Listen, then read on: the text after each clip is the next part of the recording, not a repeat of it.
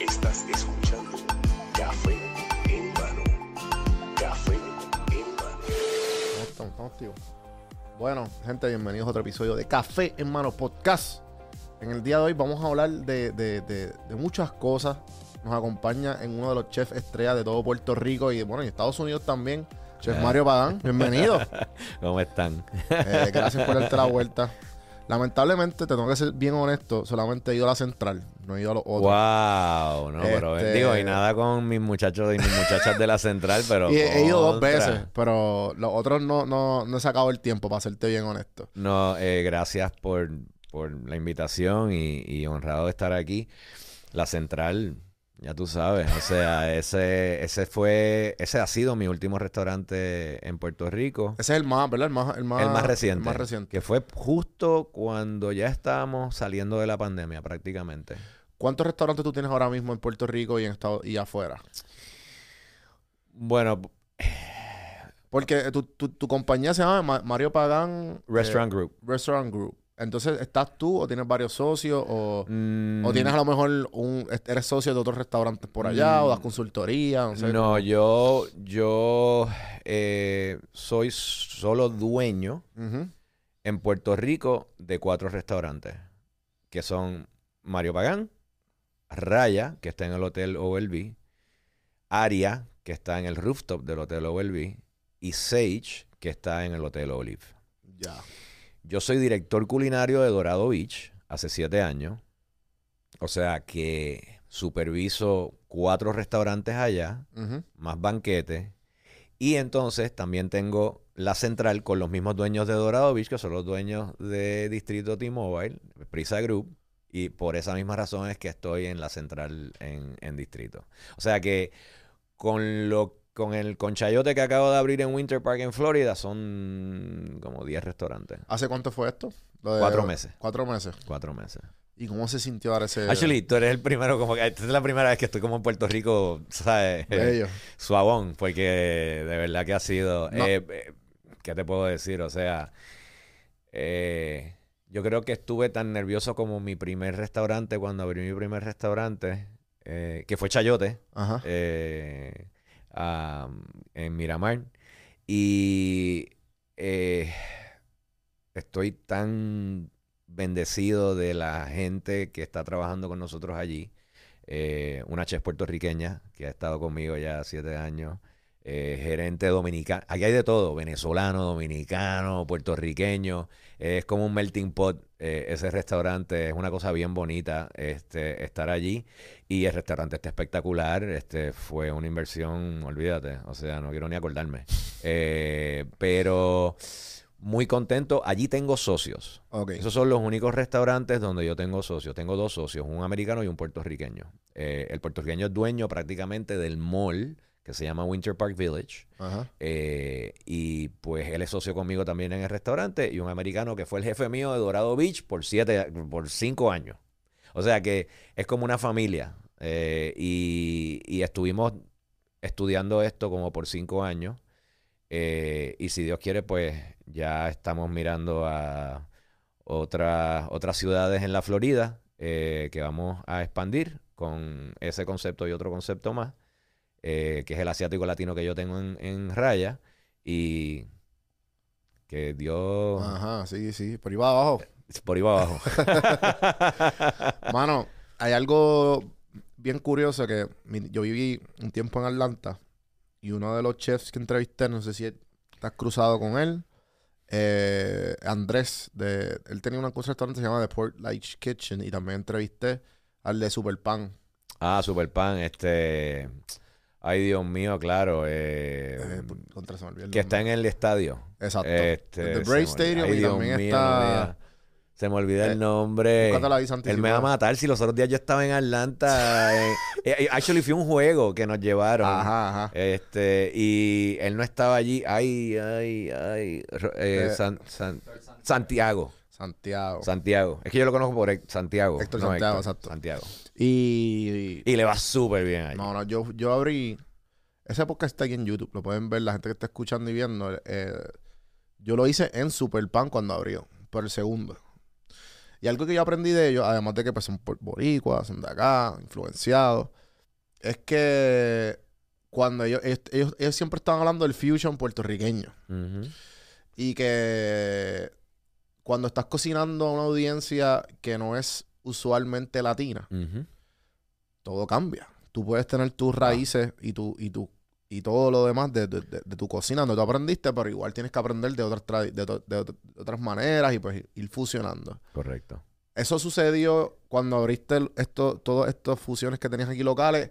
¿O tuviste que como que tocar eso otra vez cuando ibas a hacer, cuando hiciste el, el brinco allá a Florida? No, aquí, aquí yo conozco mi público, Ya. ¿verdad? Y, y eh, la razón por la cual la decisión eh, yo la tomé es porque eh, yo tuve como una espe- especie de incubadora con la ley 2022, con Ajá. todos estos americanos que se mudaron aquí porque ah, tienen, ¿sabes? van mucho a mis restaurantes. Ajá. Entonces yo empecé a ver y yo decía, contra esta gente le gusta este tipo de comida.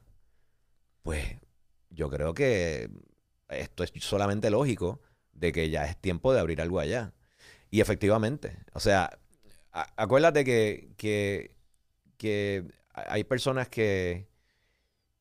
Yo, yo tengo clientes que nunca habían comido morcilla o que nunca habían comido molleja o que nunca habían comido seso, pero los comen y les encanta porque de la manera que yo, esta es mi, mi teoría, si yo trato de hacerlo, tú sabes como cuando tú eras chiquito que había que darte comida como bebé para que te la pudieras comer y te la disfrazaban. Pues si tú trabajas la proteína, trabajas el producto para que de verdad sea del deleite de alguien que no ha podido aguantarlo, no lo puede ver ni puede pensar en él, pues yo creo que tú has triunfado eh, en el paladar, en los, pala- en los paladares de los clientes tuyos. Y eso mismo era lo que yo quería hacer en Estados Unidos. Yo lo que quería era eh, darte un ejemplo de lo que es la comida latina elevada. Eso es todo. Que si tú llegas al restaurante y tú eres puertorriqueño, te vas a dar cuenta que hay un montón de platos puertorriqueños de los que yo he transformado, he modernizado, porque yo no hago plato, yo no hago arroz con salchicha, yo no hago arroz con, con habichuela y el mofongo con el churrasco adentro. Eso, eh, eh, eso es un arte, pero eso es aquí. Y, y igual que los venezolanos, si tú puedes ir a un negocio de arepa, pero si un venezolano quiere montar un negocio de comida más elevada, no va a ser una arepa pepeada ahí como te la hacen en el. O sea, es, es la realidad. Sí, sí, sí. Y, y siempre con el, con el respeto de la comida puertorriqueña, yo lo que uso son elementos e historias en un plato de mis recuerdos o lo que he aprendido de la cocina puertorriqueña. Yo no hago cocina puertorriqueña pura. Lo mío es modernizarla. Y con eso mismo tuve que pensar de que siempre yo, yo, yo estudié en Miami culinaria, eh, yo viví en Miami mucho tiempo y en la Florida hay mucho latino de todos lados. Y, y allí para tú poder sobresalir tú tienes que ser un billete a 20. No, no puedes estar con lo tuyo, lo tuyo, lo tuyo, lo tuyo, porque ti- ti- tienes que, tienes que ser eh, más abarcador en la oferta tuya, ¿verdad? ¿Por qué? Porque desde Chayote que yo tuve en Miramar, m- se categorizaba como un restaurante internacional con toques criollos. Eso era todo. No era que era puertorriqueño. Pero entonces hay gente que le decía, ah, no, es puertorriqueño moderno. Pues está bien, pues entonces déjalo puertorriqueño moderno. Pero es literalmente toda mi vida yo he hecho muchos platos con tendencias internacionales y les añado lo que yo entiendo que es mi historia de la comida puertorriqueña. Si es en el sofrito, si es en el sazón, si es utilizando una receta y transformándola hasta en un postre. O sea, eh, es, lo, es lo que yo hago. No, no, no, no puedo hacerte una. Hice una fonda, actually. ¿En verdad? Cuando, cuando María, yo no, yo no, no encontrábamos suplidores, no, no estaban abiertos, esto que cierto, y dije, pues mira, vamos a hacer un, un menú de fonda. Y tuvo un menú, literalmente, un menú de fonda en Mario para, Pagán. Para, para los que no saben qué es una fonda, ¿qué es una fonda? Una fonda es un espacio donde tú puedes eh, deleitar la comida de verdad puertorriqueña, como dicen, la del obrero, la, la, la, la de verdad. Eh, la carne mechada, ¿verdad? Con el arrocito, este, esas habichuelitas, eh, los amarillitos, eh, to- todo, esa serenata de bacalao, to- todo, toda esa, toda esa gama de, de platos de, de los que, que, que los puertorriqueños han tenido por décadas y décadas y décadas y décadas, ¿verdad? Lo que se comía en casa abuela. Lo que se comía en casa de abuela. Eh, y, y eso es comfort food. Una fonda es comfort food. Eso el es lo comfort que food boricua. eh, comfort food boricua. Que, by the way, los otros días estaba en un, en un panel y estaba hablando con, no sé si conocen a Pedro Álvarez de Alcor Foods, que es el que hace longanizas y súper talentoso, este, el chef. Él empezó con José Enrique en la placita. Este, y montó esta compañía y nos suple a todos, a todos, a todos, a todos. Yo he llevado longanizas de él y hasta Aspen al, al Food and Wine. O sea, eh, y estábamos hablando de que esa comida puertorriqueña, buena, fonda, se ha perdido un poco. Hay mucha cosa bien comercial, hay mucha cosa, por ejemplo, de turista. Y, y esa fonda que donde quiera que tú tirabas un vellón, allá había una fonda. Si tú te das cuenta y te pones a pensar ahora mismo, ok, ¿dónde yo como? Ah, en una panadería, fíjate. Porque las panaderías están haciendo Sí, sí. comida criolla para que la gente vaya, más económica, y se las llevan pues, para el trabajo o van a comer allí o lo que sea. El famoso plato de foam. El famoso, la mixta. O Ujú. sea, eso, eso, una guaguita, un negocito que otro, pero antes había mucha. Ahora todo el mundo ya ha evolucionado y es un restaurante nuevo, es una idea nueva, hay muchos conceptos. En la Loíza, o sea, tú caminas por la Loíza, ahí, el concepto que tú quieras lo es en la Loíza. Sí. Eh, y en Condado también, o sea... No, y, eh, ahora- y- y tengo que darle el shout out que lo vi hace dos o tres días atrás, que esta semana en el, el episodio La Mafia sacó, está sacando un Rafi de la Mafia. Rafi, Rafi, Rafi Ruiz. Está sacando un season que se llama El Caminante con. Master Lucas y sacaron Claro. el episodio de la fonda. Claro. Está buenísimo. Claro, me lo dijeron, hoy mismo me lo dijeron, de Lo camino vi para antes acá. de ayer, buenísimo, se los recomiendo. Y uno aprende un montón, te da Que un... salió Luz Ferreira, que es chef, que trabajamos juntos en Chayote en Miramar. Eh, shout out to her, que me dijeron que está en el, en el caminante de la de las fondas buenísimo. Entonces, este, yo sé de lo que he leído. Tú empezaste a estudiar arquitectura y terminaste en artes culinarias. ¿Cómo fue eso? ¿Cómo llegaste de artes culin de arquitectura artes culinarias a tener restaurantes en Puerto Rico? Bueno, porque estudiaba, estudié un poco de arquitectura, dos años, este, en Miami, y ahí, eh, pues, mano, Monday Night Football, este, yo vivía en, en un complejo de, de apartamentos que eran como unas villas y tenía como cuatro puertorriqueños que vivían allí, eh, que somos panas hasta el sol de hoy, somos, olvídate, uña y carne. Y este, pues nos poníamos a cocinar porque había que velar en los chavos, tú sabes, no podía pedir comida ni buscar, nos quedaban bien lejos los restaurantes y eran bien caros. Y aprendimos como que yo aprendí a cocinar con uno de mis panas que lo veía cocinar haciendo stir fries y esto que sí lo otro. Y yo decía, "Diablo, qué complejo eso y este tipo lo hace tan fácil. Wow, pues mira, déjame aprender y aprendí a hacer slurries y toda la cuestión, pues pesar la salsa y yo como que, wow, esto yo no, no, o sea, no era lo mío. Barbecue, dale por ahí para abajo. Entonces, este, yo tenía un carrito, un, creo que era un Transamo, una cosa así, pero viejo, viejo, viejo, que mi viejo me había comprado cuando me mudé a Miami. Tú sabes, me dijo, mira, te voy a regalar el carro ese, carro usado ahí que compré en un dealer. Y yo con mi carrito, tú sabes, medio estartaladito, pero me defendía, llegaba a todos los sitios y de repente un día llega este pana mío con esta tronco de máquina y yo como que caballo y pri. Y ese, uno de los panas míos de allí, y ese caro me dice, bueno, es que estoy trabajando en este restaurante y me pagan.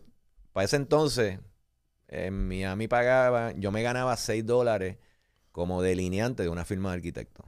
Pero delineante es que tú botabas Ahora. la basura, Sí, como buscabas, el- buscabas el correo, como el ibas al correo, ajá, ibas al correo, ¿sabes? Ah, ya. dibujar y eso, eso nunca te ponen a hacer eso hasta que pasas un, un stage un poquito más allá.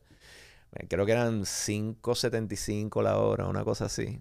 Y este me dijo, no, mira, el pana mío me dice, no, yo me estoy ganando 12 pesos. Y yo le dije, 12 pesos la hora, caballo. Yo enseguida vi cerveza, ¿sabes? Salir a, a, a, a, janguear con los panas, esto que sí lo otro, porque, ¿sabes? Cuando tú estás en un budget de, de, de, college, pues tú tienes que tener cuidado cómo se te va el dinero. Este, y lo primordial era la comida, porque tú no te quieres quedar en Mayao. Y yo dije, mano, pues tú sabes que lo voy a tratar. Y empecé a trabajar part-time. Y de repente dije, wow, esto como que me gusta, pero seguí estudiando, tú sabes. Seguí estudiando porque tenía que seguir estudiando. Y abrieron una escuela culinaria en el norte de Miami, que es Johnson Wells. Y un pana mío me dijo, mira, este, yo creo que tú debes chequear esta escuela. Y yo, el concepto para mí de un cocinero era lo que yo estaba viendo. O sea, un chili o un... O sea, yo no sabía lo que era un restaurante. Yo no sabía que eso era una profesión. Yo pensaba que eso era un trabajo. ¿Me sigue? Sí, sí, sí. Y, y teniendo este peso de mis viejos de que vas a ser arquitecto, caballo, tú sabes, hemos puesto todos los billones, todos los chavitos contigo, hemos apostado, que tú vas a, imagínate toda esta presión y de repente voy a la escuela culinaria, la veo, me explican todo, nos explican, empiezan a explicar salarios corporativos de chef que son chefs de cadenas de hoteles y yo como que, wow, aquí hay un billete brutal en algo que me gusta. Y que es la satisfacción es mucho más rápida que tener que hacer un plano o una maqueta que te toma una semana, ¿verdad? Tú haces un plato, la gente, ah, wow, wow, eso te hace sentir brutal. No como el maestro que tú llegas con la maqueta después de un mes y de repente te la tira con la... ¿Sabes, lo que te digo? había, ah, exactamente, o sea, había un sentido de satisfacción inmediato cuando yo cocinaba y yo decía, bueno, esto es lo que me gusta, esto es lo que me gusta. Me metí a estudiar, eh, seguí trabajando, me quité ya de la arquitectura poco a poco, ya me quité por completo. Llego a Puerto Rico, le tengo que decir a mis viejos, mira, este, esta es la que hay. Yo no se los había dicho, pero llevo seis meses haciendo esto. Me dejaron de hablar como por medio año sea, sinceramente, o sea, yo no, no, no, no, me hablaron mucho. O sea, sí me decían, oh, hola, bendición, aquello. Sí, sí, ok, eso sí. Pero fuera de eso, una conversación, entablar una conversación, no era mucho porque tenían esa... Terminaron siendo mis fans número uno. Este, me imagino. Me terminaron siendo mis fans número toda uno. la semana a, eh, inclusive mi mamá fue la que me prestó el dinero para yo comprar mi primer restaurante. O sea que obviamente ninguna institución financiera me iba a dar a un chamaco dinero para, para realizar ese sueño, ¿verdad? Y yo se lo compré a mi mentor, Alfredo Ayala, que era el, dueño original de Chayote. Y lo demás es historia. O sea, esto yo, y hay veces que me dicen que tú te ves haciendo de nuevo, y es que me veo haciendo esto, porque esto, o sea, e, e, es, una cosa que, que el día que no me guste, me dedico a vender ropa o a vender piraguas en la... O sea, yo no soy feliz donde sea feliz. Y ese, ese es, e, eso es lo que pasa, que, que hay veces que hay muchachos que vienen a donde mí y me dicen, mira, ¿qué tú crees? Eh, mi hijo está estudiando, eh, eh, clientes que vienen a donde mi hijo está estudiando artes culinarias, esto que cierto. Yo le digo, ¿pero él ha trabajado en un restaurante? No. Dile que venga en verano y se meta aquí. No, no, que se meta aquí. Y le vamos, vamos a darle un stash, ¿verdad? Para que él vea y aprenda. Si yo te puedo decir de, ese tipo de escenario, ¿verdad? Porque los que ya han trabajado en restaurantes ya saben la que hay. Pero si tú nunca has trabajado en un restaurante y tú te metes a una escuela culinaria, o sea, no es como medicina. Tú no puedes hacer nada médico antes de estudiar medicina porque no vas a tener licencia ni nada, pero tú puedes trabajar de cocinero o aprendiz de cocinero antes de ir a una escuela culinaria y tomar una decisión como esa y no perder tu tiempo. Porque Food Network ha, sí, lo, como que dañado sí, el, estereotipo que, que, plasman en televisión no es lo mismo que es en, en persona. Y son horas largas. Yo no voy a un happy hour un viernes desde el 1996. Tan sencillo como eso. Y si tú no tienes esa mentalidad, si no tienes esa disciplina, Pues mira, caballo, no te tires. Porque si quieres ser dueño de restaurante o quieres ser un chef ejecutivo ultra plus ultra de una corporación gigante de unos hoteles en Dubai que te van a pagar un millón de pesos al año, que eso es lo que pagan ahora, ¿verdad? Pues entonces tú tienes que saber que te tienes que quemar. Como dicen quemar las pestañas estudiando y todo eso, pues aquí es quemarse de verdad. Pues aquí te vas a quemar de verdad. Y eh, mentalmente y físicamente también te vas a quemar. O sea que es, es duro, es duro, pero es precioso si te gusta. Eh, es un sueño, eh, es una carrera que tiene, mm, tú sabes, estos trabajos que todos los días es lo mismo, nunca en un restaurante todos los días es lo mismo. Nunca, nunca, nunca, nunca. Siempre hay este, unos retos, este, o si no hay retos y está flojo, pues siempre hay días de limpieza. O sea que te vas a entretener, Sí, siempre hay algo que hacer. claro. Y, pero el proceso, cuando tú empezaste a estudiar artes culinarias, ¿cómo fue, cuál fue el aha moment que tú dijiste, sabes que yo quiero un restaurante? Porque una cosa es trabajar y tú dices, contra esto me gusta, estoy bien. ¿Cuál fue la transición de tu, ah, no, quiero ser chef ejecutivo? Porque también hay unos, ¿verdad? O fue directo como que no, yo voy a estudiar, voy a estar aquí un tiempo y después mi restaurante. ¿Cómo fue ese, tú sabes, ese poquito a poco que uno va Bueno, como que haciendo el switch y el cambio y el... El- el- la única diferencia de una profesión como medicina, ¿verdad? Para ponerte el ejemplo, o ingeniería, es que eh, en lo de la cocina, irónicamente, tú no puedes anhelar a ser un chef. Ya, sí, es verdad. No es como que estudiaste y porque te graduaste de escuela culinaria. Todo el mundo que se gradúa de escuela culinaria no es chef. Es cocinero. Yo soy cocinero. El título mío, por ejemplo, en Dorado Beach, es director culinario. Fui chef antes de eso, pero ahora hay un chef ejecutivo que está conmigo y ahora soy director culinario. Tú te ganas eso. Eso no es porque tú dices, no, que yo voy a... Ah, bueno, si tú tienes el Willy, de verdad eres bien bueno, pues lo vas a hacer. Pero no es como que tan fácil eh, de que yo iba a decir en mi mente, yo quiero ser el, el chef y tener restaurante. Nunca lo pensé porque yo lo que quería era trabajar en diferentes restaurantes para seguir aprendiendo, ¿verdad? De diferentes personas bien buenas. Empecé a trabajar en restaurantes bien buenos, con chefs bien buenos del sur de la Florida. Eh, y cuando de repente el Alfredo Ayala que estuvo en Miami haciendo un evento me dice, mira, este, ¿tú quieres venir a trabajar conmigo a Puerto Rico? Y yo, diablo, Puerto Rico, brother, tú sabes, yo estoy aquí, aquí está todo pasando, pero yo no conocía a este individuo. Y él me dijo eso, antes de que me dijera eso, yo trabajé eh, con él en una actividad y vi lo que él hacía y vine a Puerto Rico y fui a comer al restaurante donde yo terminé trabajando. Yo dije, wow, este tipo me está volando la tapa de los sesos. ¿Por qué? Porque no tan solo eso, pero quien único salía en revistas como Furan Wine, como Savoy, como Esquire Magazine, como el New York Times, antes de que ninguno de los chefs que están vivos hoy en día pensaban salir en esa revista, era Alfredo. Y yo veía eso en Estados Unidos y decía, este tipo parece que está bien duro. Y cuando me dice, no, güey, para que te mudes, y me, llegó de cantazo, y yo como que, diablo, mudarme a Puerto Rico ahora mismo. No, pero vente un verano. Y así mismo vine. Vine un verano, empecé a trabajar con él, me quedé y estuve trabajando con él por cuatro años y al final me dijo de, de o un día me dijo en Chayote, me dice, mira, yo voy a salir de este restaurante porque me va súper bien en, en- en los otros. Este, si tú lo quieres comprar. Así que yo, yo hago que si tú lo quieres comprar, yo tengo un bellón a mi nombre. Ah, Si tú lo quieres comprar y yo como que, wow, enseguida, mami. Sabes, no, en verdad.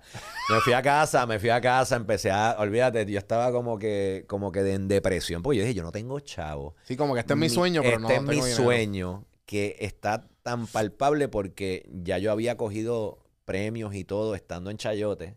Wow. Y entonces yo dije, esto cierra, yo no estoy ahí, se desvanece todo este progreso, todo este alcance que yo hice.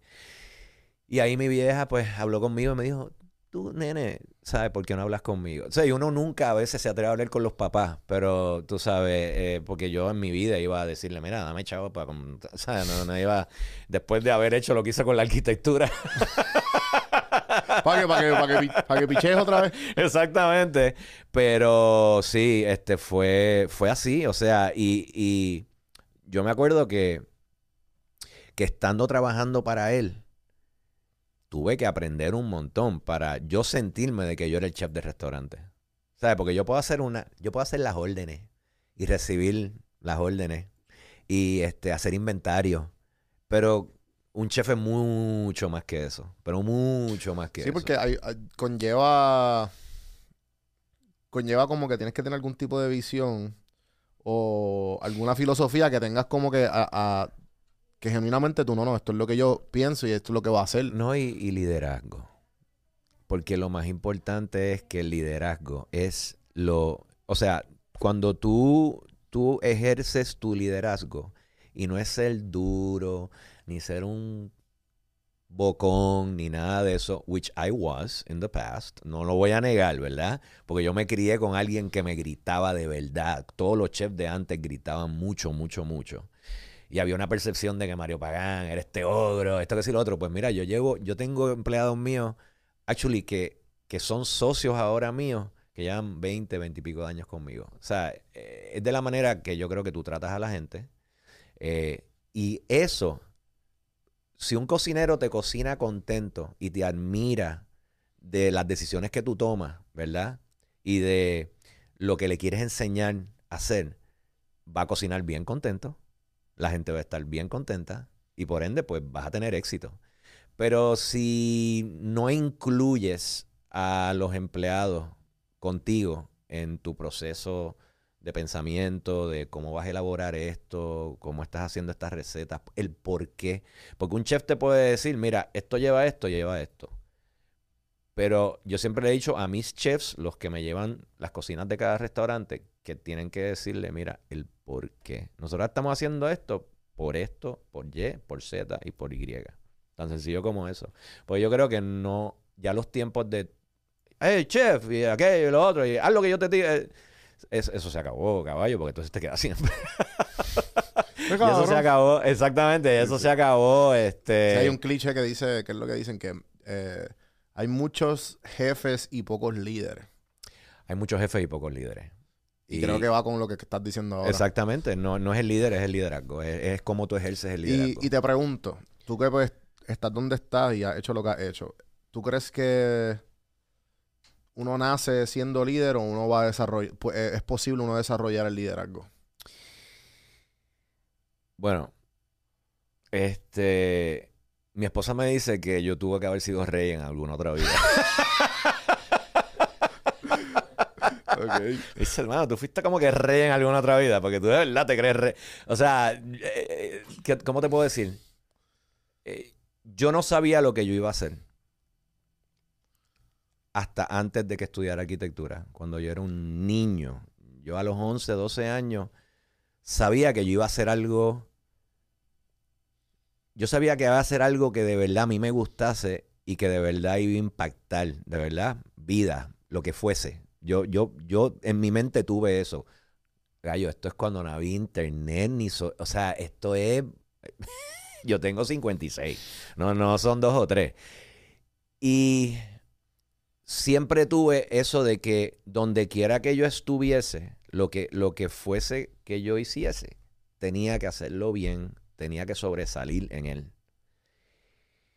Lo que pasa es que la comida, teniendo la arquitectura de background, que tú tienes balance, tú tienes texturas, tú tienes layers, eh, eh, tú tienes tantas similitudes a la comida, me sirvió de, de una escuela brutal. O sea, Mm. ¿por qué? Porque a mí me fascina el arte. Yo soy amante, amante del arte.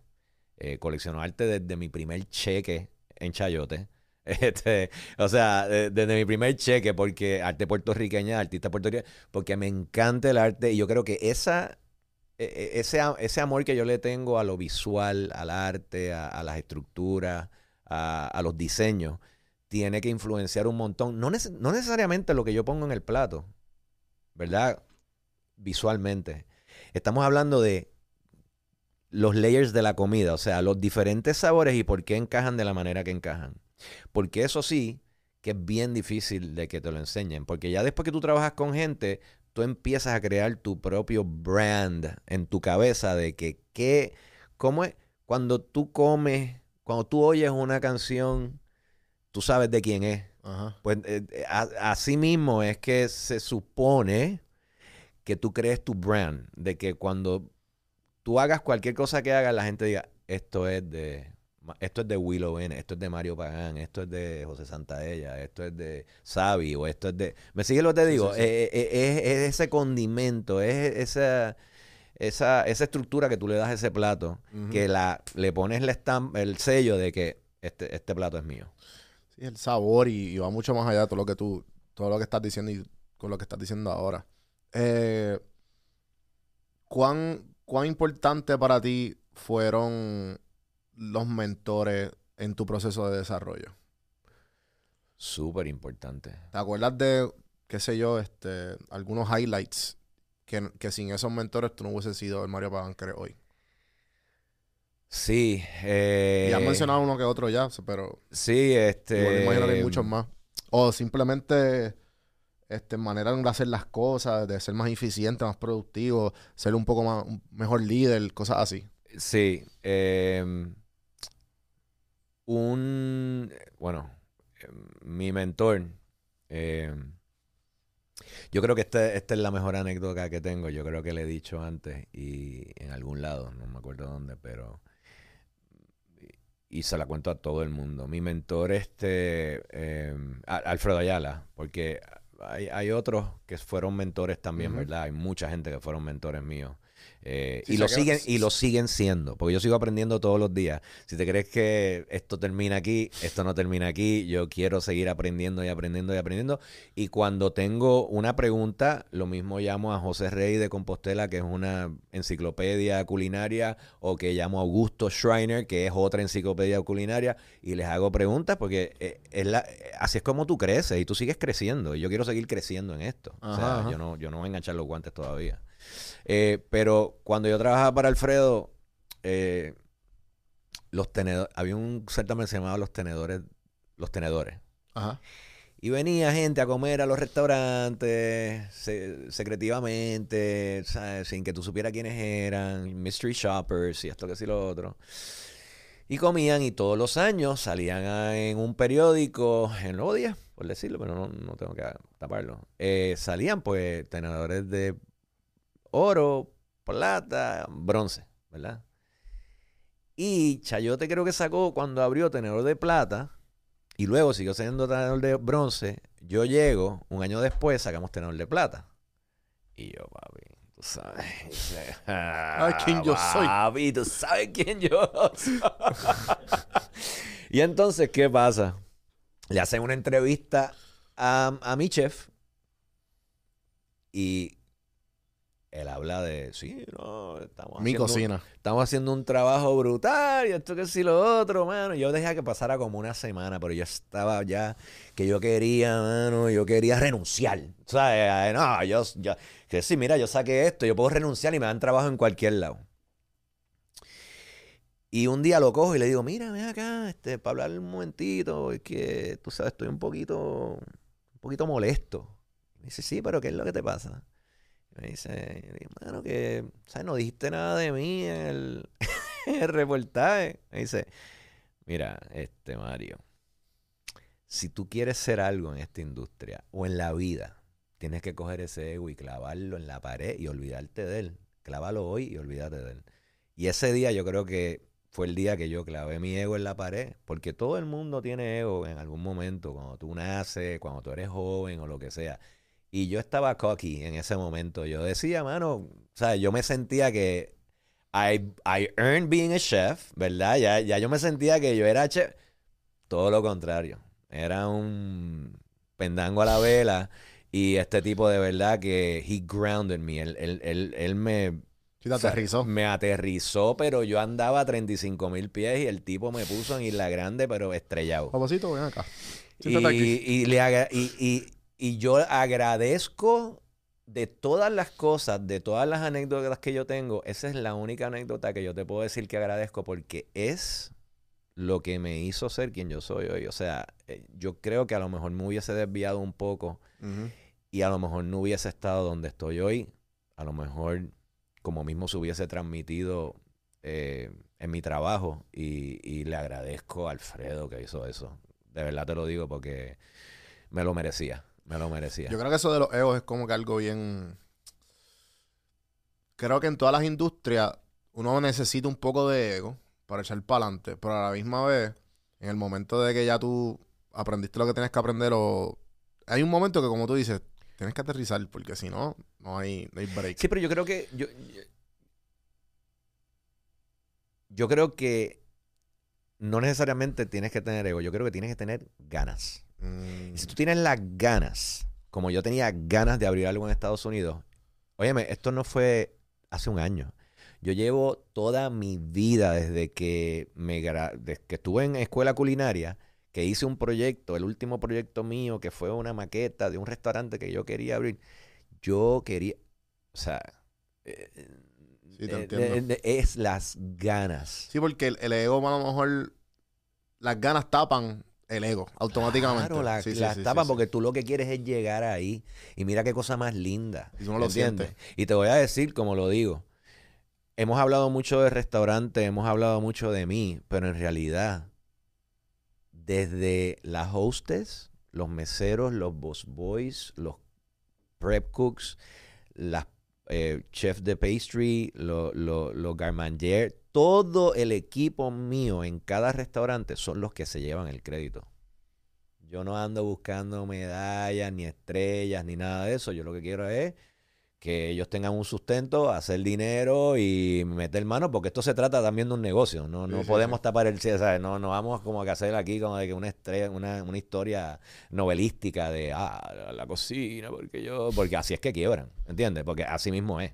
Este tienes que tener una mentalidad de comerciante. Eso es lo más importante. Pero ellos se llevan el crédito. Porque la comida mía, como yo digo, es un afterthought.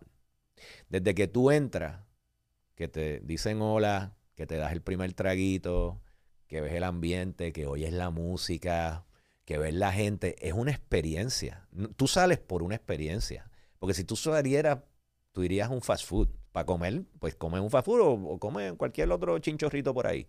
Pero para tú salir y pagar lo que vas a pagar, es una experiencia. Y ellos, esos profesionales, son los que hacen mi experiencia posible. Porque sin ellos yo no.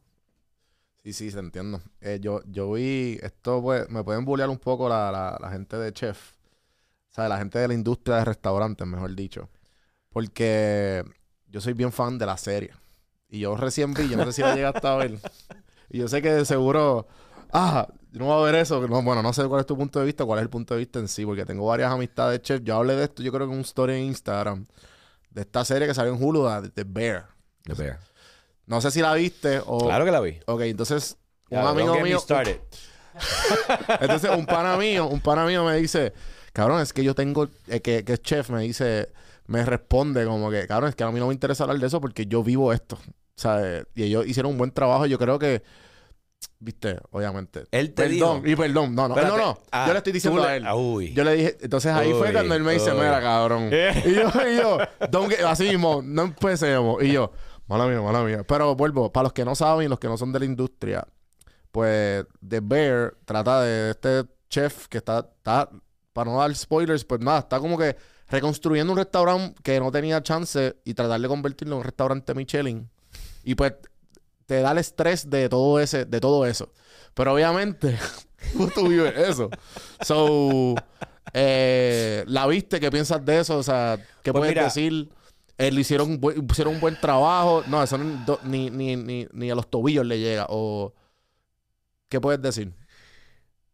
El primer season, Ajá. yo te puedo decir que fue algo de mucho entretenimiento para mí porque no ha... Todas las películas que han intentado o series de chefs que han intentado hacer, ¿verdad? En televisión o en la pantalla grande, han sido pero malas, malas, malas. O sea, que, que no, ni, ni, ni la mitad de lo que nosotros hacemos. Sin embargo, Hasta esta- Chef. Chef es la Sí. del, la del food truck, sí, sí. por favor. Este, por favor, hermano. tú sabes, con Pero- maquillaje y todo eso, todo eso es un mamey. Este, se hubiesen quitado. Eh, la prim- el primer season estuvo bueno en el sentido de que me entretuvo, de que, wow, por fin hacen algo con corazón. Bueno, vamos a hablar de corazón primero, no vamos a Sí, hablar de trabajo, vamos a hablar de corazón. El segundo season, caballo.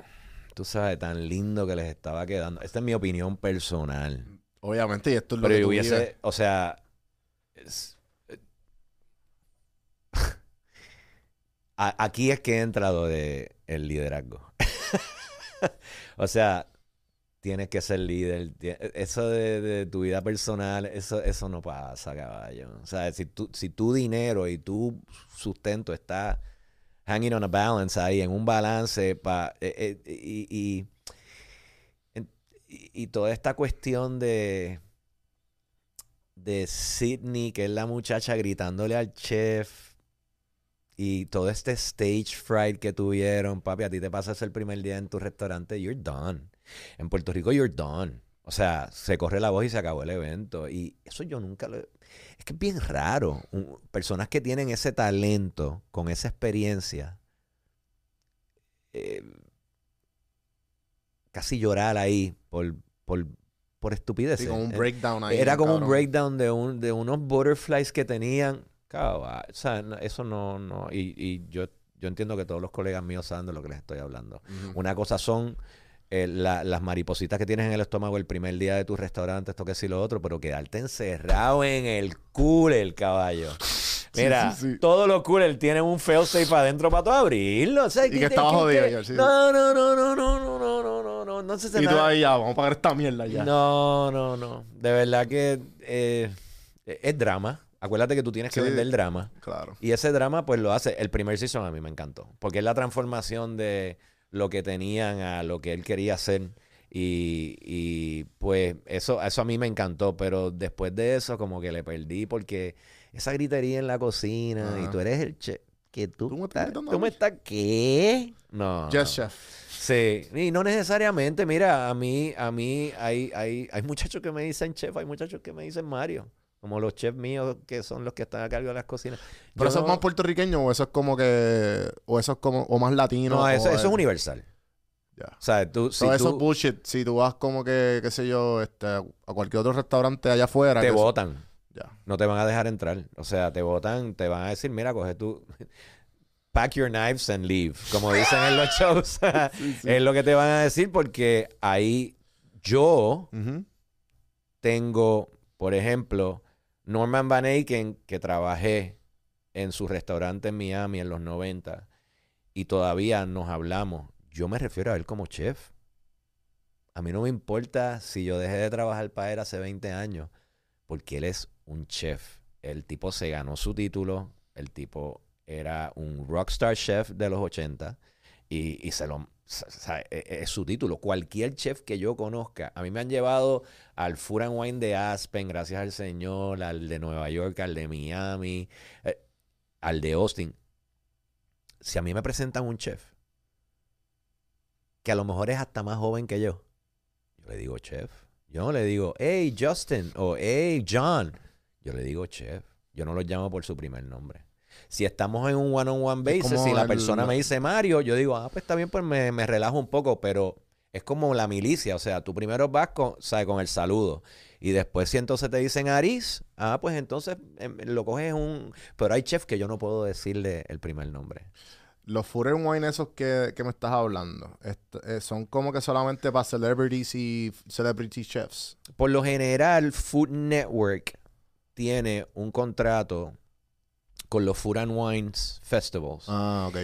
Cuando yo, cuando yo, cuando yo estuve en la serie Next Iron Chef, Ajá. eh, el con- te daban un contrato eh, inicial y ese contrato inicial decía, si ganas el- el- la competencia, te vamos a pagar tanto y eres de nosotros por un año y por ese año tienes que ir a todos los eh, festivales culinarios que te vayamos a enviar y ahí no te pagan.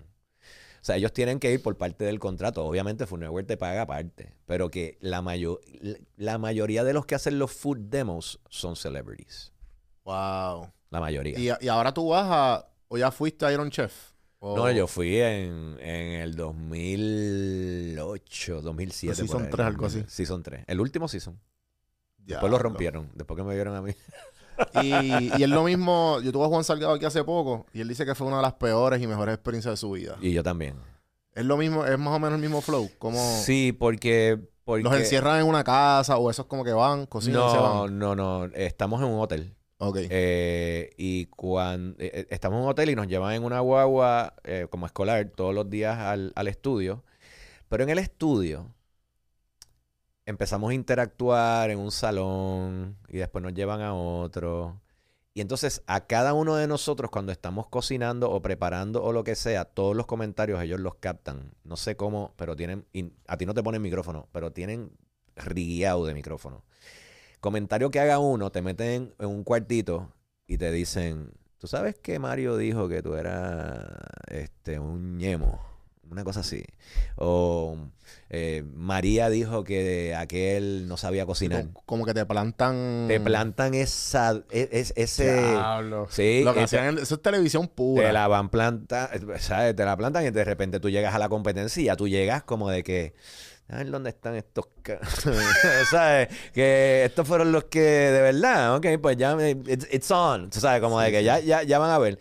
Y no tan solo eso, Sí, porque es que yo me imagino. jugaban con tus emociones. Sí, porque si no fuera, te imaginas un show como, eh, está bien, ah, no, tranquilo, estoy cocinando. Tú, tú también. Pero si imagínate si todo el mundo se odiara, es como que no, papi, yo No, voy a con tus emociones, de repente sacaban a todo el mundo de este espacio que nos tenían, como un green room. Ajá. Nos tenían un espacio, entonces nos sacaban, decían, ok, y ponían la música, pa, pa, pa, y el, el, el moderador empezaba, que era el de Ale Cousin, el, el, el, que, el que hizo las películas estas asiáticas y el, el que es karateca. Jackie Chan. No, no, no, el que era, el que era moderador de Iron Chef, se me olvida ahora el nombre de él, pero whatever. Sí, sé, sé quién me habla, pero Sí, no me sé sí, el que ha nombre. hecho un montón de películas y whatever. Entonces el tipo es así mismo en real life, tú sabes. Es como que tú te lo estás tripeando y de repente te sacaban y te como que tú ibas a empezar y hacían como un false start. Oh, no, no, tienen que volver allá. Y tú estabas ya con esa adrenalina, como si tú estuvieras parado para coger las 100 yardas y estar así en sus marcas listo y de repente hacían, no, vayan para allá de nuevo para el camerino. Y tú hacías, pero como, o sea, te, te, no, te, te subían, te bajaban y... Marta Casos, ¿verdad?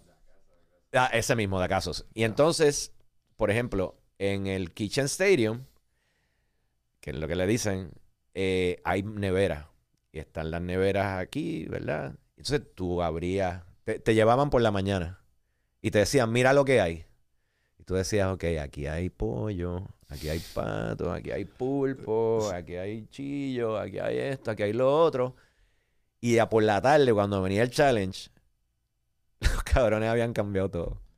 Diablo. Entonces tú, tú venías y tú decías, ok, voy, voy, voy. Eh, ya yo sé que ya yo sé que, que los plátanos están allí. Papi, los plátanos los habían sacado. No, no, no. El de la izquierda arriba. Este. Ese mismo, ese mismo. ya, ya. Ese mismo. Y, mano, era así. O sea, jugaban con tu psiqui, jugaban con todo, pero era una cosa brutal, brutal, brutal. Entonces, por ejemplo, en la playa, en el challenge de la playa, estamos en, en Malibú, mano, con el viento, la playa, aquello, lo otro. Entonces vienen los jueces ah, y prueban el pedazo mío de como un platanito que hice con, ni me acuerdo qué fue lo que fue. Y uno de los y Michael Simon, dice, siento como un poquito de arena. Y yo, no, mm, ¿sabes? Pues claro que tiene arena, estamos en el medio de la playa, aquí no se cocina Sí, así, brother. ¿Entiendes? O sea, ¿qué tú quieres que yo haga? Mira, vino un granito de arena, se metió al, al sartén, yo no puedo hacer nada. Sí, no, it's not my ¿Sabes, fault. ¿Sabes lo que te digo? Que, que como que tú dices, te vas pa, pa- pa- yo me iba para el hotel, yo me iba prendido. Yo decía, mano, ¿por qué este tipo dijo esto, caballo? Y lo dijo en televisión. Y lo dijo en televisión. Entonces, un tipo que se le cayó un cochinillo a la arena, que después lo tuvo que coger con un galón de agua y lavarlo. Ah, él, él, él, él estaba bien. Y yo dice, mira, mano, tú sabes que ya yo no voy a... Tú sabes, no... no. Diablo. Sí, pero te, eh, eh, eh, la mejor experiencia. Y lo Porque te volverías a to- hacer. Bueno, si estuviera el show, lo volverías a hacer. Definitivo. Definitivo. Lo que no he vuelto a ver es Food Network. no veo desde, desde ese entonces. Y yo me acuerdo que me dijeron, en, en- me dijeron los muchachos en la producción, me dijeron, cuando nos fuimos, cosa de cuando ya me despidieron a mí, me dijeron, mira, este, vas a ver, te tienes que quedar callado y por contrato me tenía que quedar callado por meses en lo que terminaba la competencia. Sí, el NDA. Claro, y de repente viene y me dice, mira, pero ¿sabes qué? No mi tú- pu- haz todo menos mirar los comentarios en el blog de Food Network. Y yo, ¿pero y por qué? No los mire. Y yo, ay, por favor, está bien, ok, whatever. Llegué a Puerto Rico, lo primero que hice fue... Espérate, espérate. Lo cuando ya el show iba, yo podía hablar después que se vio que me habían sacado a mí, ¿verdad? Ajá, ahí, ajá. desde ese momento en adelante yo podía hablar. Y ese día que me sacaron a mí, ahí hice como de que, diablo, déjame mirar el blog. Papi, yo por poco lloro. ¿Sabes? Porque la gente El min, pero tiradera, pero tiradera duro, duro. Bueno, hay uno de los chefs. Sí, para yo- ese tiempo lo único que había era Facebook y cuidado, ¿verdad? Eso era dentro de la página Eso de era Food dentro Network. de la página de Food Network. Y, y sí, eso no era Facebook. Y dentro de la página de Food Network. Y cuando de repente vino el, el primer chef que, se, que sacaron, el tipo cogió una depresión hablando de, de mental health. ¿Sabes? Que eso está, es un tema, yo creo que es el número uno ahora mismo en el mundo. El tipo cogió una depresión que empezamos a llamarlo, ¿sabes? Porque yo fui el número dos, ¿entiendes? Pero imagínate tú ser el número uno que te digan, Y que papi, tú eres mala". el primero que, que no sirve. Eh, Prácticamente es lo que te están diciendo, ¿verdad? Yo no porque esto es televisión, caballo. Sí, sí, ¿Me sigue? Es, es lo mismo que tú dijiste Eh, del show, el drama. Es drama, están buscando que peleen y yo me acuerdo que yo dije en mi segunda, en mi, no fue cuarta entrevista, porque me dijeron, mira, tú sabes que Marco Canora dijo esto de ti. Yo le dije, pues hermano, que le vaya bien. Estaban buscando que yo, ah, de verdad, sí, pues. que te resbales, que, te resbales. Exactamente. Y yo dije, mira, yo creo que ya I'm done porque ellos están buscando ya como que, como pelea. Esta pelea para formar, eh, claro que eh, Mark Forgione, que es panita, que fue el que ganó, se merece pff, el triunfo. El tipo es tremendo, chef. Tuvo un restaurante aquí en el Molo San Juan sí. de los primeros que abrió, eh, American Cut. Cuando abrió el Molo San Juan fue el primer restaurante. Eso está Venus es una ahora. franquicia, ¿verdad? Sí, es una Cut. franquicia. Sí, sí, yo creo que lo vi. Sí, sí. Eh, pero yo sé que ahora tú. Estábamos hablando fuera del aire un poco como que de, de- de las redes, TikTok, influencers. Pero yo como que no, no vi mucho. o sea, obviamente tienes tu presencia. Pero tú pudieras. O sea, tienes. O sea, tú puedes hacer verdadero, los verdaderos storytelling, los verdaderos tutoriales. Obviamente todo depende, pero. O lo que quiero decir es que puedes hacer lo que te salga los cojones en las redes, ¿entiendes? Gracias. ¿Qué, ¿Cuál es tu pensar con, con la generación de ahora, con las redes, versus como que antes? Y, y cómo las ves hoy día. Porque también, bueno, esto es parte de las redes, pero you know what I. Sí. Eh, Es un mal necesario. Eso es como yo lo veo. Eh, me gustan cuando es algo positivo, cuando es algo negativo, definitivamente que no, porque yo soy un alma, un espíritu, tú sabes, de paz. Yo no. Y de verdad que no entiendo cuál es el, la tiradera y to- es- es- esas cosas no las puedo entender. Pero sí, em, mira, a mí me han como que tratado de empujarla de que, mira, vamos a hacer TikTok, vamos a hacer esto y vamos a crecer tus redes y esto que sí lo otro. Que, óyeme, va a pasar en algún momento porque ya eh, lamentablemente tengo que crecer las redes para que entonces el following de mis restaurantes también se enganchen a la misma vez. Es una cosa que trabaja de esa manera. sí, es como un ecosistema. Exactamente, es un ecosistema, bien dicho. Este, y yo lo veo positivo en ese, en ese sentido. Definitivamente lo veo positivo. Y voy a coger tu consejo y voy a. eh, o sea. Bueno, las redes me trajeron eh, eh, el- el- la colaboración con Lexus, que ha sido. ¿Sabes? Yo, ¿Qué voy yo a caballo? si tú me dices que es una champán o. me- ¿Sabes Sí, lo que sí, te sí, digo? sí, un carro que no tiene nada que ver con cocina. Exacto. Bueno, pero tiene que ver porque tiene estilo. Exacto. Tiene textura. Claro que sí. Esto es para Alexis, para que me oiga. Tiene estilo, tiene textura, tiene esos colores tan bellos como lo que es un plato Un de alta plato. cocina. Ah, muy bien, muy bien. El verdadero clip. Eh, hay un chef que yo sigo en TikTok que yo creo que es ex Michelin.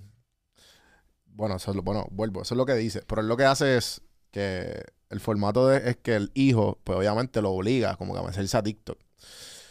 Y él le dice como que, ah, vamos a hacer X cosas, un plato gourmet. Y X cosa es, ah, vamos a coger un Big Mac.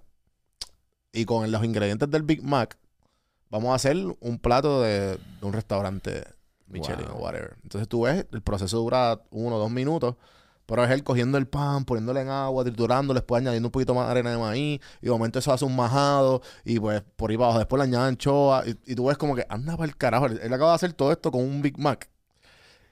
Y son cosas así que tú dices, coño. ¿Sabes? Pues, te, te deja pensando en el sentido de, de pues lo- quédate sentado ahí porque te voy a hacer un, te voy a hacer una historia ahora para que te quedes con esto. Esto sí que no lo he contado a nadie.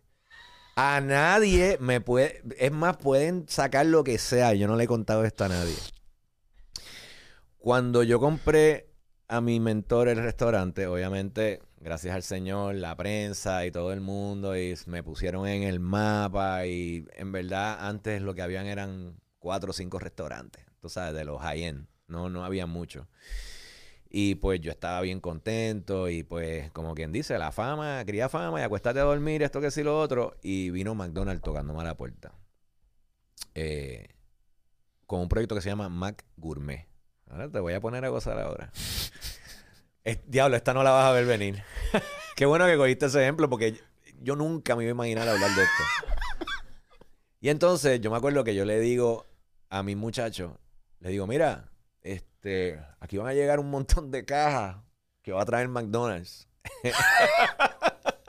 este, y los muchachos me dicen, ¿qué? Pero como para Family Meal. Y no, no, no, no es para Family Meal. Eh, pero te- no las regalaron. Y yo, no, no, es- no las regalaron. Cuando lleguen las cajas, hablamos. Entonces, llegaron las cajas, papitas, hamburgers. Eso era cuando tenían el hamburger este Angus. O sea, te estoy hablando hace muchos años atrás. El McRib, cuando empezaron con el McRib, o sea, te estoy hablando muchos años atrás. Y el proyecto era un proyecto que ellos hacían bien callados. Me imagino todavía lo hacen. Lo estoy Mm. destapando aquí, pero se supone que yo no hablara de esto. Es un proyecto bien callado de que cogen a chefs de eh, una estrella o Prestigio. whatever en Brasil, en México, en Nueva York, donde sea, y traían dignatarios como el alcalde de la ciudad, eh, tipos bien o mujeres bien eh, eh, elite, élites de la sociedad y esto que sí lo otro, para deleitar lo que era un menú de degustación con productos de McDonald's, pero como, como si tú fueses a comer a Chayote o como si tú fueses a comer a 1919 en, en- en- en el Vanderbilt con, con Juan Cueva. O sea, era... Pero te estoy hablando que destruíamos todos los elementos, las proteínas, todo, todo, todo. Así que imagínate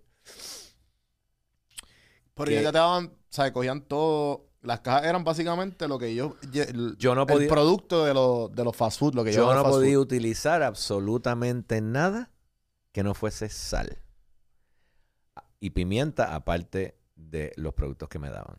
Que eso que tenías que buscar los sabores y O mezclar. sea, aquí, yo cogía hasta al, al filete ese, de- el sándwich de pescado que tienen empanado, whatever, y le sacaba el empanizado, lo, lo curaba, aquello que sí lo otro, eh, hacía terinas de la carne esta angus que me traían, la salsa, yo me acuerdo que todo el mundo se volvió loco, que le pusimos a la carne, que era una terina, pero era un hamburger, loco. O sea, no, no era, era un hamburger disfrazado bien bonito y cuadradito, aquello se veía, eh, no tenía, o sea, y por ejemplo, cosas que tú ves en las ensaladas de McDonald's, pues yo cogía de esas cosas. Cosas que tú ves en los postres de McDonald's, yo cogía de esas cosas. Entonces, la salsa terminó siendo una salsa de Coca-Cola.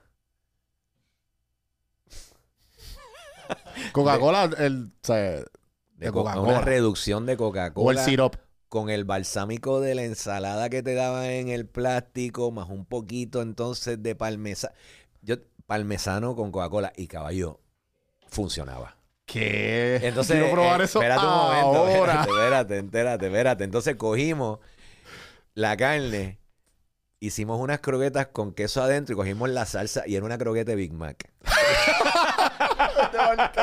Te lo juro. Qué Te lo juro. Los, Sí, cocine- sí, sí. Óyeme, yo- yo- Sí, los cocineros míos están ahí que lo hicieron conmigo. Mi mano derecha, que es socio mío ahora, está Qué ahí. brutal. Él, él, o sea, él me ayudó en todas estas cenas. Y, o sea, ha- hacíamos cosas que tú decías, ¿qué? O sea, o sea, tripeábamos, tripeábamos con esto. Yo me imagino tener a Mario de, de roommate y estaba empezando a cocinar, nosotros todos arrebatados. Bueno, pues si Mario va a cocinar, pues dale. Pues dale. Bueno, me pasó mucho en Miami. No, no, no, Mario cocina, Mario en cocina. Miami, en Miami pasó mucho esa, esas experiencias así. Pero que cogíamos de lo que fuese, arrancamos de todos lados, tú sabes. Pero eh, fue una experiencia, yo hice por lo menos cuatro diferentes escenas de eso. Y nadie se enteró porque la prensa no estaba incluida en esto. Y esto era eh, la compañía de Arcos Dorados, que son los, los de Puerto Rico. eh, y, oye, y trabajar con ellos fue una delicia. No me pusieron trabas, no me dijeron, pero te estoy hablando que trajeron una chef de Brasil que hacía estas cenas, pero esa mujer se iba, pero... O sea, en un viaje, porque ella tenía la... ma- Hay una máquina que tú puedes hacer como... Puedes hacer eh, papel comestible, ¿verdad? What? Y esta mujer cogía hasta las lechugas de las ensaladas de McDonald's, hacía un papel comestible para entonces enrolarlo en algo. La tipa se fue, pero por otro. O sea, ella estaba en. eh, en Pero eso era como competencia ¿sabes? o era como que No, no es una competencia. Era simplemente para No, degustarlo. esto era pago. No, no, no, no. Y ellos, ellos de verdad, esto era, esto era algo bien formal y bien de gu- con vino, loco. Sí, o sea, sí, no, te- tenías que- tenía- esto no, no era como. Una, una- como una batida. O sea, era, era, una cena de verdad. Las reacciones de, de ustedes, siete de ustedes cursos. mismos. De ¿Sabes? ustedes. Siete cursos. Wow. Siete cursos. No, no, a mí nunca se me va a olvidar. Yo todavía tengo eso. Tú sabes que un día voy a postear el menú de. Yo creo que todavía lo tienen en la oficina. El menú de, de, de Mac Gourmet. Porque aquello era. De verdad. Yo creo que estos son más experimentos que la compañía estaba haciendo para ver si se tiraban algo. Al- Ahora mismo ellos tiraron algo que es de como un Starbucks. Ajá. Creo que es en Arizona el primero, el único que hay. Que solo café. Y dicen que, no, no, no es solo café, tienen, dicen que tienen como Starbucks, que tienen como si fueran estos pastries y Mm. whatever, no es hamburgers, Ya. Eh, cositas de desayuno y esto que sí lo otro, pero dicen que está, olvídate, bien, o sea, que el café está bien bueno. Eh, pero sí, estuve con ellos y tú acabas de nombrar eso y yo como que, wow, wow.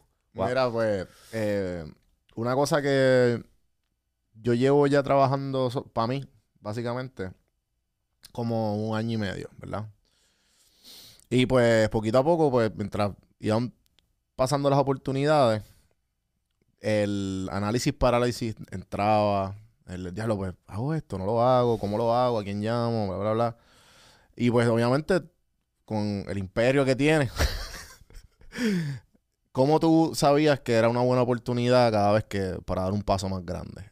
¿Sabes? ¿Cómo encontrabas el balance? ¿Cómo sabías si estabas cómodo? Y tú poquito a poco te ibas creciendo. Eh, porque me... A mí me gusta que, primero que nada, gracias al Señor, las oportunidades me las han ofrecido. Ya. Eh, de que, mira, tenemos esta propiedad, queremos que estés aquí, eh, que venga. Pero eh, fue mucho sudor para eso. Tampoco fue, o sea, para crear, para crear el brand fue, fue, fue duro. No fue fácil. Yo tuve una quiebra. Yo tengo una quiebra en mis costillas. Mi primer restaurante, después de la recesión, tuve que tirarlo a quiebra. Y eso yo lo digo con orgullo porque aprendí un montón de eso. No te creas que un imperio y que todo, tú sabes, aquí hubo fuegos también y se derrumbaron estructuras y toda la cuestión. Pero sí aprendí, dije que ese iba a ser el último que iba a, a tirar en quiebra y hasta el día de hoy, hasta el sol de hoy, va a ser el último. Pero, como te dije al principio, son las ganas. Son, son, y que me la pongan difícil. Me encanta que me la pongan difícil. Me encanta resolver eh, esas ecuaciones. Eh, y, y veo el potencial, un poco, veo el potencial que puede tener X, Y concepto en donde me han ofrecido o donde yo he visto espacio. Y todo, yo te puedo decir que ah, yo, yo me paso creando, creando, creando en mi mente, creando en mi mente. Y gracias al Señor que existe el iPhone, porque si no, yo no pudiera andar con una agenda como antes, escribiendo cosas, porque no, no, no, lo, no lo es. Y hay veces que yo estoy durmiendo y de repente me levanto a las 4 de la mañana y lo que empiezo es escribir, escribir, escribir, escribir, porque eh, ahí me llegó la musa. No te toca, ni yo la busco, no tengo cómo buscarla. Es de repente que llegó. Y yo quiero seguir creando. Quiero seguir creando comida en mis restaurantes. Eh, quiero seguir creando conceptos nuevos. Eh, me quedan unos añitos todavía. Este, y, y sí, o sea, no le. Cuando algo no conviene, ni. Es más, ni voy a la reunión. O sea, no voy a la reunión porque no te voy a hacer a ti perder el tiempo, yo no voy a perder el tiempo y no vale la pena. O si es algo que me dicen, mira, ¿qué tú crees de esto? Yo digo, ah, pues esto te va a costar. ¿Tú quieres? Ok, esto te va a costar esto pues yo tengo que pagarle al chef, al otro y al otro y al otro y al otro para que vengan conmigo a hacer esto y para tener otro que me cura acá y allá, allá. ¿Me sigue? Eh, pero me ha dado una oportunidad, todas estas decisiones me han dado una oportunidad de aprender y crecer. Y mirad, van a ver, eh, me imagino que voy a en algún momento a, a, a, a lo mejor cierro un restaurante, pero abro otro. ¿Entiendes? Porque me gusta seguir evolucionando. Eh, y, hay veces que, que, ¿cómo te puedo decir? Hay veces que todo esto que yo estoy haciendo, por ejemplo, en Estados Unidos, eh, me está llevando y me está... Eh, me está llevando como que a, mira, me están tocando puertas como de que, mira, tú quieres abrir aquí, mira, tú quieres abrir acá. Esto es como el comienzo de... Esto es el comienzo y, y pues de ahora en adelante, porque en Puerto Rico es una cosa, pero ya cuando tú cruzas el charco, pues de ahora en adelante tengo que ser un poquito más comedido porque yo vivo aquí.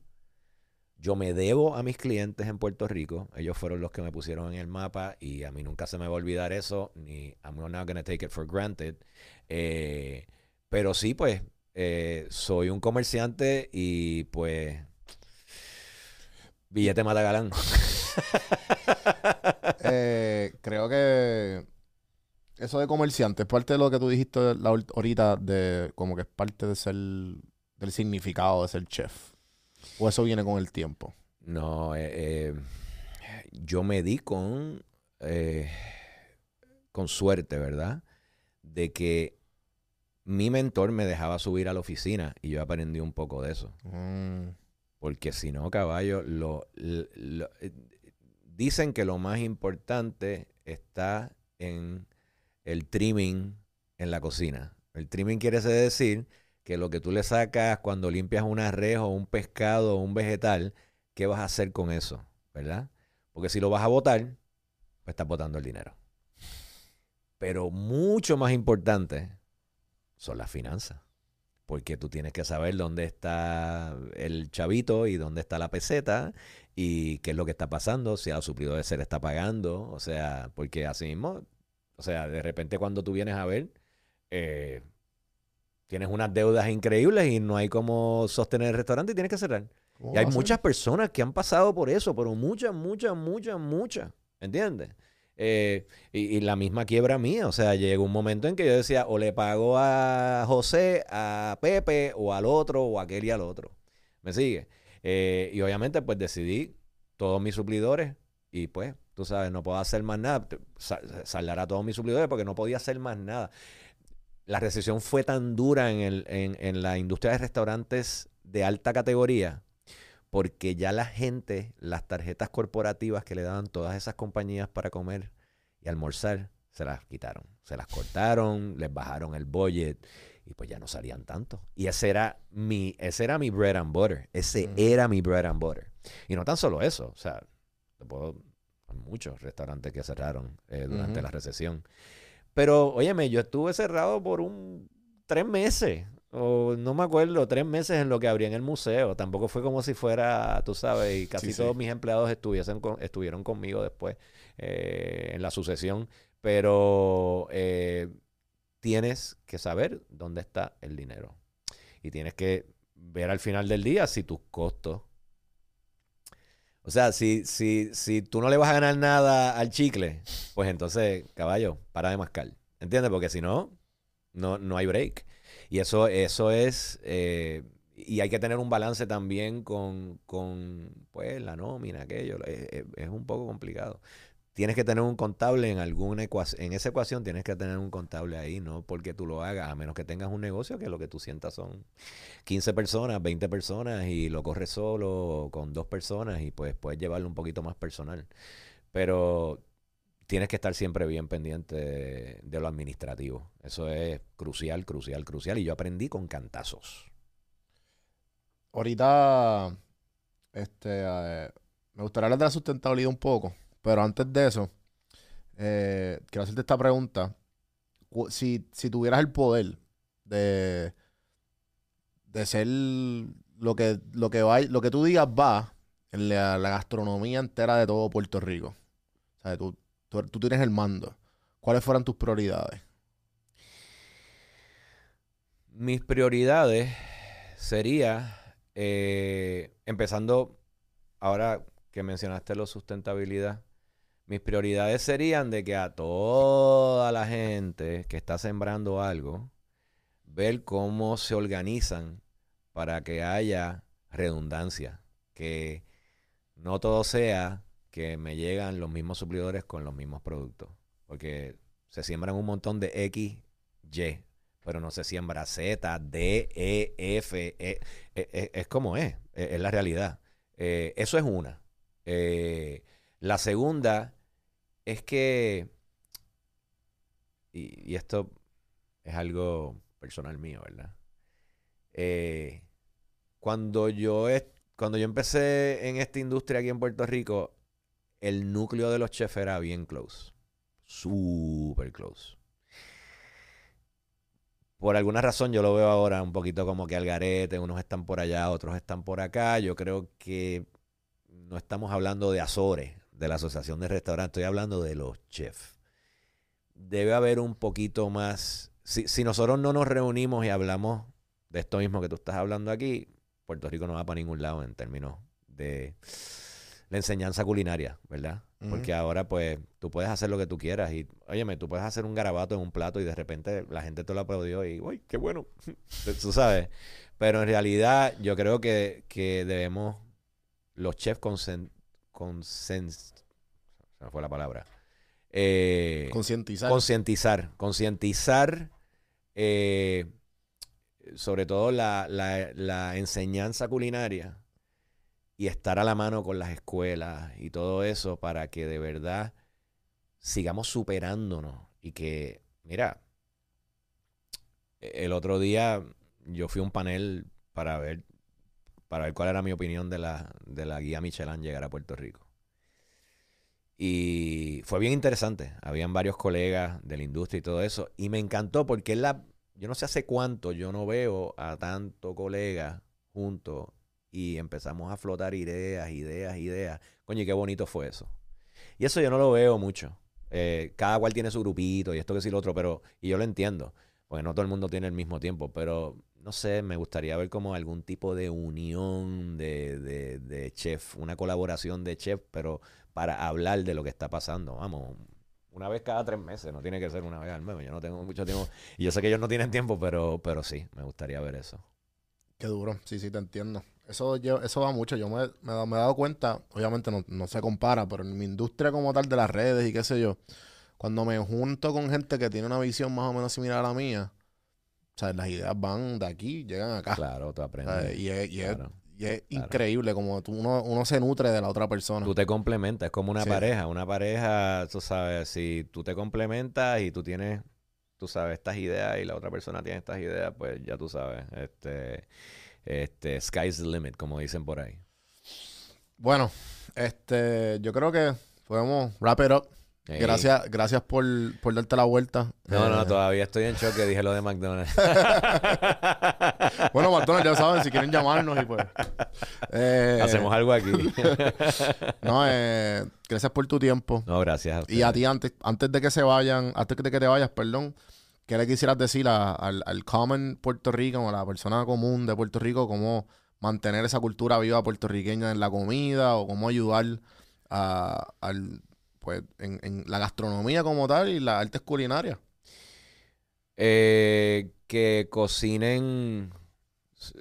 Primero ayudando a, a los agricultores de aquí. Eso es, eso es crucial.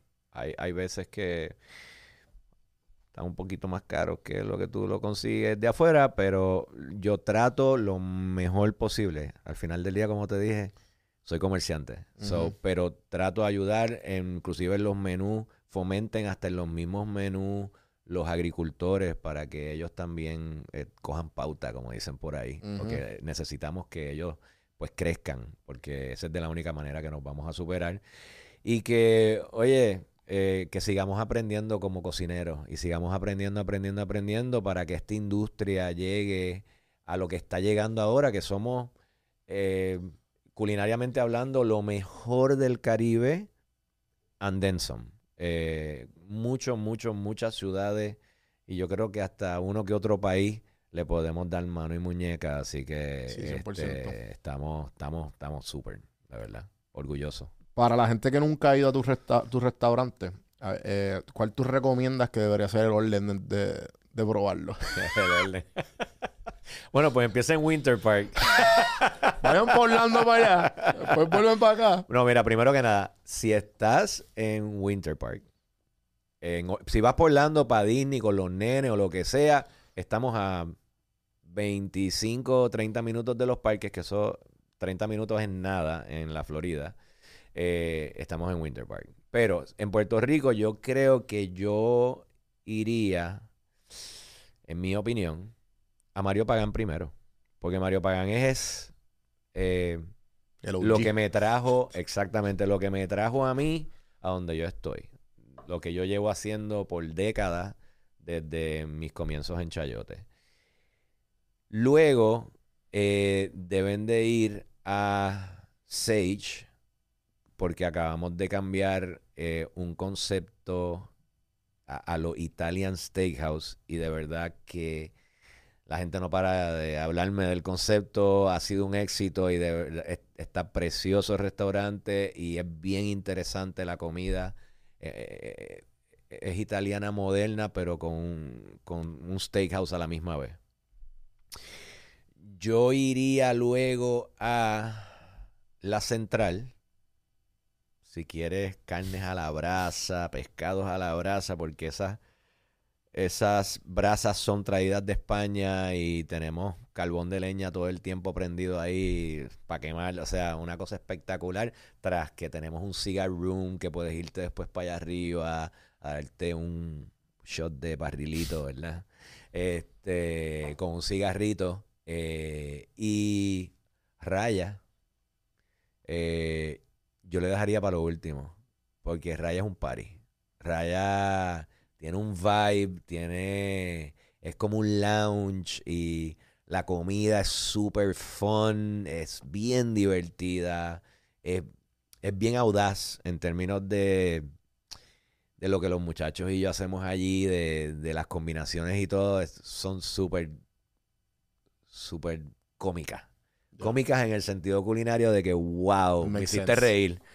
Sí. Me hiciste reír porque no creí que ibas a hacer un, un grill cheese de wasabi mm, con papaya. ¿Me sigue? O sea, una cosa como esa, que, que un, un eh, Ming Tsai, que es un chef de Food Network, que eh, compitió conmigo en, Food Ne- en Next Iron Chef, vino a comer y me dijo, You know, Mario, I saw it, I read it, and I said, What the fuck? And then when I tasted it, ¿sabes lo que te digo? amigo? Cuando yo me lo comí, yo dije, wow, mano, esto, esto, it works. Makes ¿Sabes sense. lo que te digo? Sí, sí. Y, y esas son las cosas que a mí me encantan. José Andrés también fue allí cuando estuvo eh, mucho tiempo acá después de María y estaba loco con un par de cosas. Eric Ripper. O sea, yo te puedo decir un montón de celebrity chef de verdad. eh, No, no, no, ¿sabes? No. Olvídate de eso, de los de a verdura. Este, y de verdad que les encanta el concepto. Por alguna razón, a los chefs les encanta ese concepto. Y siendo cocinero al fin, pues a mí me fascina ese concepto. Así que yo dejaría ese para lo último. Y en Dorado, si están en Dorado Beach, está Melao, Encanto, Panela. O sea, hay, hay varios. Melao es el que dice, el que tiene mi nombre. Pero hay varios y todos están excelentes. Así que, tú sabes. eh, Mario. Ah, oye, si quieren, Ajá.